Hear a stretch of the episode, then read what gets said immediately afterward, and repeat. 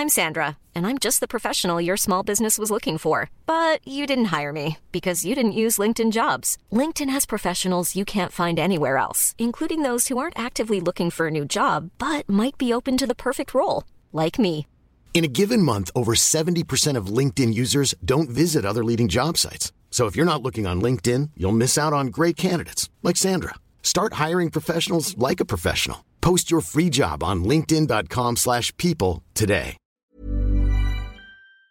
La France vend de plus en plus d'armes. Les ventes d'armes de la France à des pays étrangers ont augmenté de 44% entre les périodes 2013-2017 et 2018-2022, alors que sur ces mêmes périodes, eh les exportations globales dans le monde ont reculé de 5%. Autrement dit donc, en quelque sorte, ces dernières années, jusqu'en 2022, la France allait à contre-courant des autres pays du monde. Mais alors pourquoi est-ce que la France vend autant d'armes? Comment l'analyser? Et pourquoi est-ce que ça fait aussi euh, autant débat? C'est donc une question cruciale et c'est le sujet à la une des actualités du jour aujourd'hui. Au passage, bienvenue à tous les nouveaux qui s'abonnent ces derniers jours, que ce soit sur YouTube ou alors en version podcast audio. Alors si on parle de ce sujet aujourd'hui, c'est parce que l'Institut international de recherche sur la paix de Stockholm a rendu public il y a quelques semaines son dernier rapport sur les ventes d'armes dans le monde et c'est un rapport qui est très important pour comprendre le sujet. Et au passage d'ailleurs ici et aujourd'hui plus largement, quand on parle de vente d'armes ou d'achat d'armes, ici en fait ça peut englober à la fois des missiles des munitions et plus largement des chars, des drones, des navires, des sous-marins ou encore des avions. Bref, la liste est forcément très très large. Alors, que peut-on retenir de ce rapport? D'abord, première chose, les États-Unis sont toujours de loin le premier exportateur d'armes avec 40% des ventes mondiales d'armes. A l'inverse, les ventes d'armes de la Russie, qui est aujourd'hui à la deuxième place du classement, ont reculé, passant de 22% des ventes mondiales à 16%. Et du côté de la France, donc, les ventes sont passées de 7% des ventes mondiales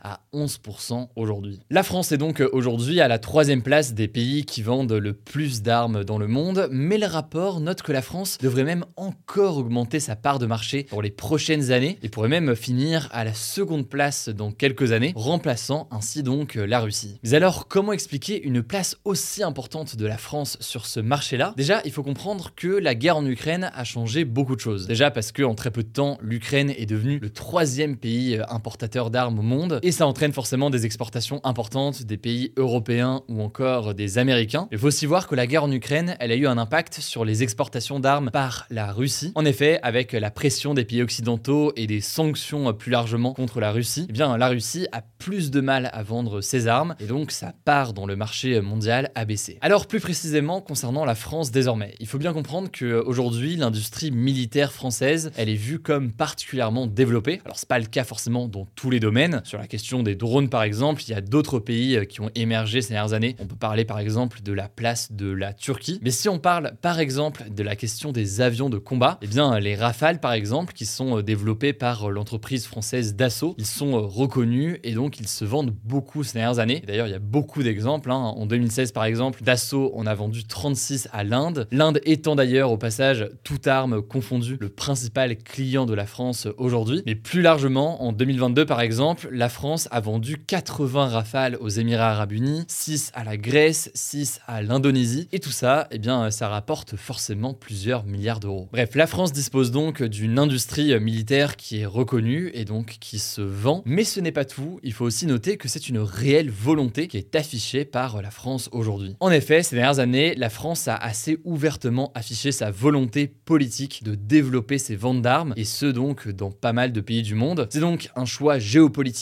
et économique par euh, des ministres des Affaires étrangères ou encore euh, les derniers présidents de la République. Et l'un des arguments qui est avancé par euh, les gouvernements successifs, c'est la volonté de créer des liens à travers ces accords commerciaux et militaires. Il y a donc un enjeu d'influence avec ces ventes. Certains parlent de diplomatie économique, mais au-delà de l'enjeu diplomatique, il y a aussi un enjeu économique qui est très souvent mis en avant. Il faut savoir que le secteur de l'armement en France représenterait près de 200 000 emplois dans le pays. Bref, vous l'aurez compris, la France vend vend et vend de plus en plus, mais vous l'imaginez, tout ça fait beaucoup débat. La principale raison, c'est évidemment euh, la question éthique qui entoure euh, ce sujet. Doit-on réellement et peut-on réellement vendre des armes à n'importe qui? Sur ce sujet, des exemples précis ont été euh, mis en avant ces dernières années par des journalistes ou alors par des ONG. La France a par exemple vendu ces dernières années des armes notamment à l'Arabie Saoudite. Or, le site d'investigation Disclose a révélé que certaines de ces armes qui avaient été vendues donc à l'Arabie Saoudite avaient été utilisées par le pays dans la guerre au Yémen, une guerre qui a fait des centaines de milliers de morts. On avait eu l'occasion d'en parler sur la chaîne, on en reparlera dans les prochains jours. Il y a donc des ventes d'armes, vous l'aurez compris, qui font euh, débat et plus largement en fait, c'est une stratégie diplomatique et ou économique qui est critiquée par euh, certains. C'est ce que pointe du doigt par exemple Mark Andeweld dans son ouvrage L'emprise, un livre qu'il a publié l'an dernier quelques jours avant euh, le début de la guerre en Ukraine et qui analyse la diplomatie sous Emmanuel Macron. Selon lui, des intérêts privés peuvent prendre le dessus au détriment du respect des droits de l'homme ou encore au détriment d'une véritable stratégie diplomatique pour la France dans le monde. Bref, c'est un sujet qui est complexe, mais ça me semblait intéressant d'en parler aujourd'hui et de faire comprendre les différents éléments de ce débat-là. Comme d'habitude, pour des sujets complexes comme celui-ci, je vous mets des liens directement en description si vous voulez en savoir plus. N'hésitez pas à me dire aussi dans les commentaires ce que vous pensez de ce genre de sujet. On tente des sujets différents ces derniers jours, pas mal de sujets diplomatiques, mais aussi des sujets éco, société ou autres. Dites-moi ce que vous en pensez dans les commentaires sur YouTube. Je suis toujours preneur de vos retours pour qu'on continue à améliorer ce format-là. Et je laisse la parole tout de suite exceptionnellement à, à Laurie, qui est elle aussi journaliste au sein de l'équipe, pour le reste des actualités en bref, je reviens juste après.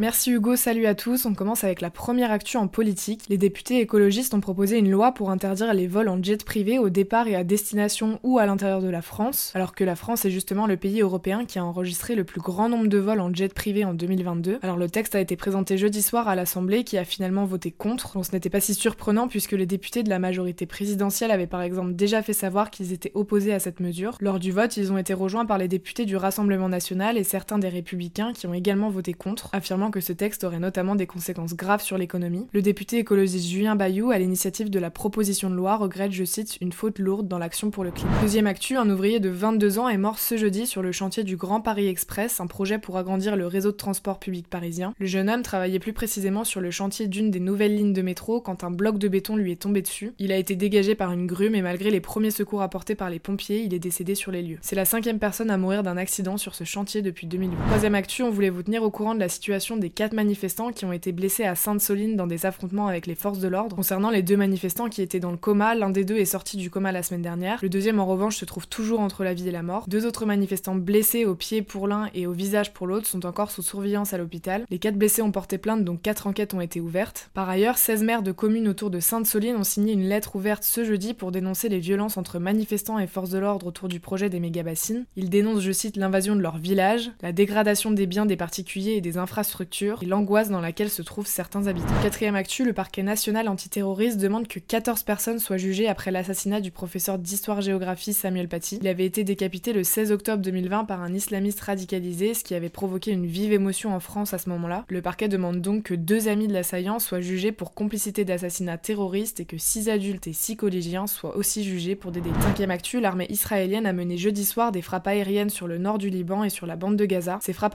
interviennent dans un contexte de regain de tension entre les deux pays. Quelques heures plus tôt, le Liban tirait une trentaine de roquettes vers Israël en réponse à la violente intrusion de la police israélienne dans la mosquée Al-Aqsa à Jérusalem survenue ce mardi. L'ONU a appelé, je cite, tous les acteurs à la plus grande retenue pour éviter une escalade. On vous en reparlera la semaine prochaine. Sixième actu, une violente tempête de glace a touché l'est du Canada jeudi soir et a fait au moins deux morts, des blessés et des dégâts matériels importants. Alors plus précisément, la tempête a touché les provinces de l'Ontario et du Québec, qui sont les plus peuplées du Canada, et particulièrement la ville de Montréal. En quelques heures, entre 3 et 4 cm de verglas sont tombés sur toute la ville. Ça a provoqué la chute de milliers d'arbres et endommagé des maisons, des routes et des lignes électriques, provoquant de grosses coupures de courant. Et donc ce vendredi matin, près d'un million de Canadiens étaient toujours privés d'électricité alors que les températures sont proches de 0 degré. Du coup, de nombreux centres ont été ouverts pour accueillir les habitants alors que le courant pourrait prendre quelques jours à être rétabli pour tout le monde. Septième actu rapidement, les candidats inscrits sur Parcoursup, la plateforme d'orientation post-bac, avaient jusqu'à jeudi 23h59 pour finaliser leur dossier et valider leurs vœux. Maintenant, c'est au tour des établissements d'enseignement supérieur d'étudier les dossiers et de choisir ceux qu'ils sélectionneront ou non. La première phase d'admission commencera le 1er juin et durera jusqu'au 13 juillet. Il y a ensuite une phase d'admission complémentaire pour ceux qui n'ont pas été acceptés dans leurs établissements. Huitième actu, la NASA, donc la plus grande agence spatiale au monde, a publié la première image d'Uranus prise par le télescope spatial James Webb, le plus puissant jamais construit. En fait, sur cette photo, le télescope a pu capturer 11 des 13 anneaux de glace de la planète. Et ce qui a le plus étonné les scientifiques, c'est que le télescope a même photographié deux des anneaux les plus difficiles à observer. En plus de cette photo, le télescope a aussi capturé plusieurs des 27 lunes connues d'Uranus. D'autres études d'Uranus sont en cours, et James Webb devrait permettre de nous en apprendre plus sur cette mystérieuse planète dans les prochaines années. Dernière info, ça s'est passé aux États-Unis. Une petite fille de 5 ans a acheté près de 4000 euros de jouets et de vêtements sur Amazon. Sa mère s'en est rendue compte grâce au message qui confirmait l'envoi d'une partie des colis. Elle pensait au début qu'il s'agissait d'un piratage, mais elle s'est finalement rendue compte qu'il s'agissait de commandes réalisées par sa fille. Qui lui a mis la puce à l'oreille, c'est la liste d'achats puisqu'il y avait entre autres plusieurs mini-motos, une Jeep pour enfants et 10 paires de bottes de co-girl. La mère a donc pris la situation avec humour et a heureusement pu retourner l'ensemble des achats. Voilà, c'est la fin de ce résumé de l'actualité du jour. Évidemment, pensez à vous abonner pour ne pas rater le suivant, quelle que soit d'ailleurs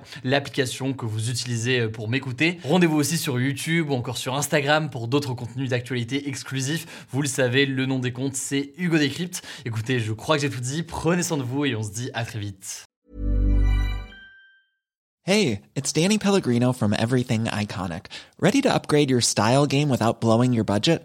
Check out Quince. They've got all the good stuff shirts and polos, activewear, and fine leather goods, all at 50 to 80% less than other high end brands. And the best part? They're all about safe, ethical, and responsible manufacturing. Get that luxury vibe without the luxury price tag. Hit up quince.com slash upgrade for free shipping and 365 day returns on your next order. That's quince.com slash upgrade.